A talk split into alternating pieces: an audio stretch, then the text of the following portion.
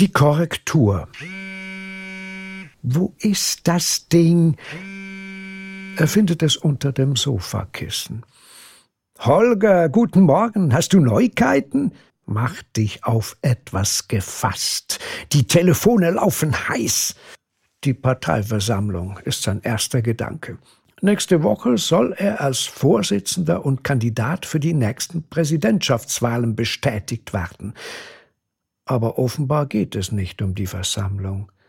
Er braucht lang, bis er begreift, dass Holger das Interview meint. Versprecher, sagst du? Ich hatte keinen Versprecher. Die Ausrichtung der Partei, verdammt, bist du von allen guten Geistern verlassen? Du meinst die Zusammenarbeit mit der Rechtsaußenpartei? Natürlich. Das war kein Versprecher. Wir hatten unsere Strategie an der letzten Vorstandssitzung genau dahin ausgerichtet. Wir werden nicht um diese Koalition herumkommen. Die Partei ist zu einer ernstzunehmenden Größe in unserer Politlandschaft geworden. Zukünftige Zusammenarbeit? Wir sprachen von einer zukünftigen Zusammenarbeit. Das sollte noch nicht kommuniziert werden. Ich lass mir nicht den Mund verbieten. Unsere Wähler haben eine ehrliche Antwort verdient. Von Freund zu Freund. Deine Äußerung schreckt unsere Stammwähler ab. Du wirst, er klickt das Gespräch verärgert weg. Das Einzige, das Holger sieht, sind Probleme. Das Interview, lächerlich. Natürlich hat er mit dieser Frage gerechnet, hat sie mit einer Gegenfrage pariert. Aber der Interviewer blieb hartnäckig, legte ihm die Antwort in den Mund. Er wäre unglaubwürdig gewesen, wenn er diese offensichtlich logische Absicht zur Zusammenarbeit mit einer Partei negiert hätte, die ihnen eine zukünftige Mehrheit garantieren wird. Ein klares Statement. Er muss sich nicht verstecken. Das Interview wird morgen Sonntagabend auf allen wichtigen Sendern ausgestrahlt werden. Er kennt die Nummer. Horst, der Parteiguru. Was ist nur in dich gefahren? Das können wir so nicht stehen lassen. Sprichst du das Interview an? Was sonst? Du meinst meine Aussage über die Zusammen... Natürlich meine ich genau die. Das war ja das Thema unserer letzten Vorstandssitzung.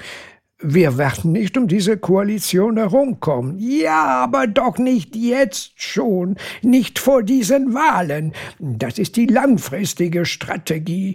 Wir werden nicht darum herumkommen, ja, aber jetzt ist die Volksstimmung noch nicht reif dafür. So, so können wir das nicht stehen lassen. Ich rede mit Gustav. Es vergehen keine zwei Minuten, meldet sich sein Handy erneut. Gustav, der Parteistratege. Scheiße. Du weißt, dass das Land erst in vier Jahren reif ist für diese Koalition. Das muss rausgeschnitten werden. Die Kommunikationsabteilung muss eine Lösung finden. Christiane hat den Lied übernommen. Er stellt das Handy auf lautlos, will es einstecken, da leuchtet das Display auf. Christiane, die Kommunikationsbeauftragte, lächelt ihm entgegen. Sie begrüßt ihn ganz unaufgeregt, professionell, denkt er, zumindest nicht ebenso durch den Wind wie die anderen. Du weißt, wieso ich anrufe. Diese Aussage war nicht geplant. Ich werde versuchen, über die Rechtsabteilung zu erwirken, dass die Stelle rausgeschnitten wird. Du glaubst doch nicht, dass die Sender dem zustimmen werden. Unsere Anwälte werden das hinkriegen. Er wechselt in die Küche, schiebt eine Kapsel in die Maschine, drückt die Espresso-Taste. Als er die Zuckerdose öffnet, vibriert sein Handy in der Hosentasche. Susanna, die Anwältin, sie begrüßt ihn verhalten. Hast du die Sache bereits klären können? Nein, ich fürchte, wir können nichts mehr klären. Das Interview kursiert bereits in den sozialen Medien. Mit dieser neuen Ausgangslage ist Schneiden keine Option mehr. Die Rechtsabteilung hat ihre Bemühungen eingestellt. Eingestellt? Das heißt, ihr unternehmt nichts? Genau. Christiane arbeitet an einer Lösung. Verdammt! Wer hat das Interview online gestellt? Das wissen wir nicht. Die offiziellen Kanäle jedenfalls nicht.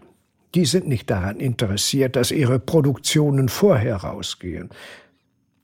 Er wirft das Handy aufs Sofa, schenkt sich einen Fingerbreit Whisky ein, lässt sich in den Sessel fallen.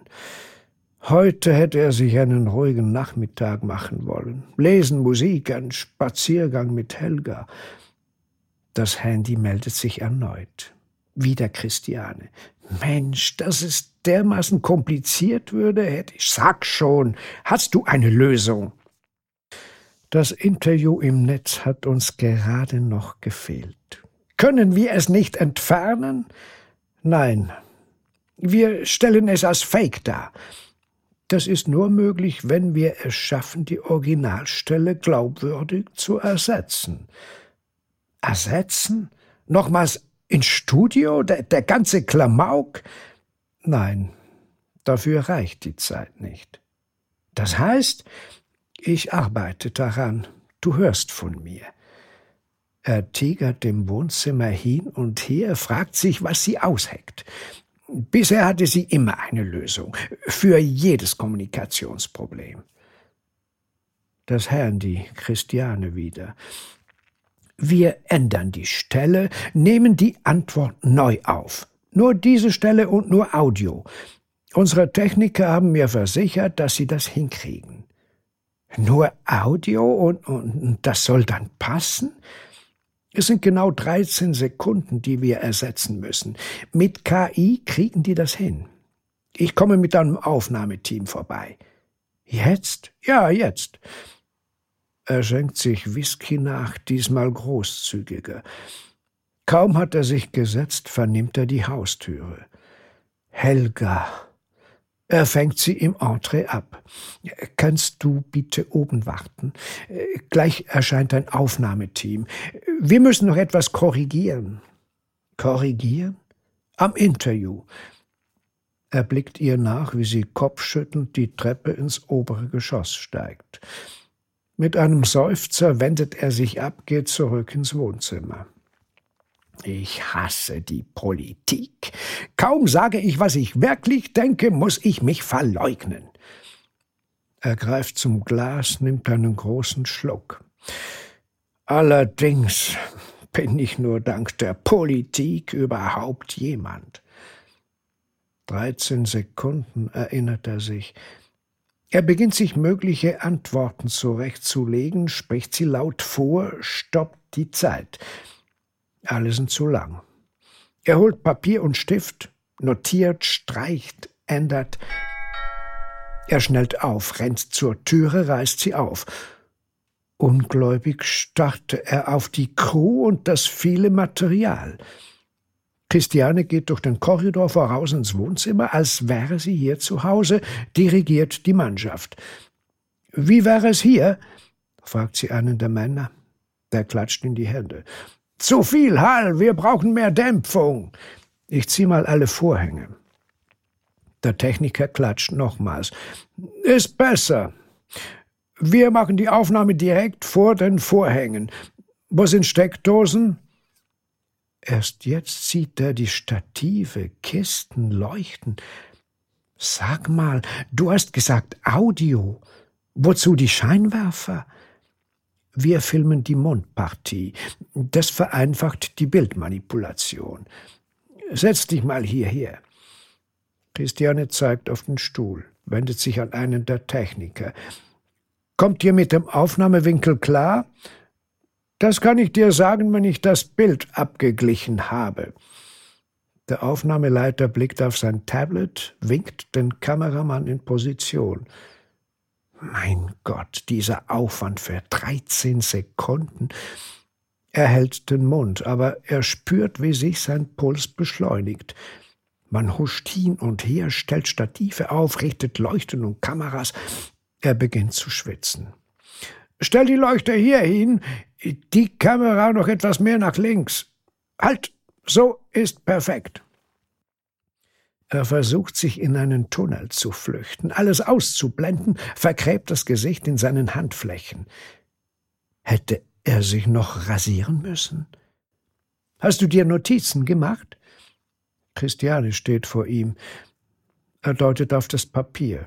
Sehr gut. Du kannst ablesen, aber es muss locker daherkommen. Lass mal hören. Er räuspert sich, blickt auf die vier Zeilen. Eine Zusammenarbeit ist kein Thema. Im Gegenteil, wir grenzen uns ganz klar ab von dieser Partei, die mit populistischen Parolen und Schlagworten Stimmung gegen unsere rechtsstaatliche Ordnung macht. 15 Sekunden. Zwei Sekunden zu lang. Zeig mal das Skript. Christiane wirft einen Blick darauf. Im Gegenteil, kannst du streichen. Versuch's nochmal. Mit einem Auge auf den Zeilen spricht er den gekürzten Text. Perfekt, sagt Christiane. Wir nehmen auf. Denk daran, es muss mit der gleichen Überzeugung daherkommen wie der Rest des Interviews. Vor ihm wird ein Stativ aufgebaut, Kabel werden verlegt. Plötzlich sieht er sich einem großen Mikrofon gegenüber. Der Tontechniker klappt die Kopfhörer über die Ohren, blickt zu ihm. Sprich mal. Den Text? Irgendetwas.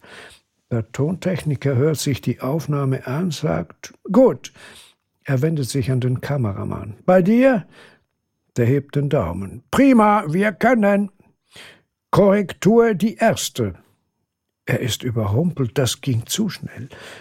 Soll er sich auf das Mikrofon, auf die Kamera oder auf sein Skript konzentrieren? Nicht Richtung Kamera gucken, ruft der Kameramann. Halte den Kopf gerade, genau, den Winkel so beibehalten. Korrektur die zweite. Er spricht seinen Text und ist überrascht, dass er ihn ohne Fehler schafft. Sehr gut, sagt Christiane, aber leider zwei Sekunden zu lang. Denkt daran, den Blick geradeaus, ruft der Kameramann. Wieso duzen ihn alle? Korrektur die dritte. Dreizehn Sekunden, perfekt, sagt Christiane, aber zu wenig überzeugend. Korrektur die vierte. Der Tontechniker hebt die Hand. Da war ein Störgeräusch. Bitte nochmals. Wir machen zwei, drei Takes hintereinander, wirft Christiane ein. Störgeräusche hin oder her. Korrektur die fünfte, die sechste, die siebte. Christiane winkt ab.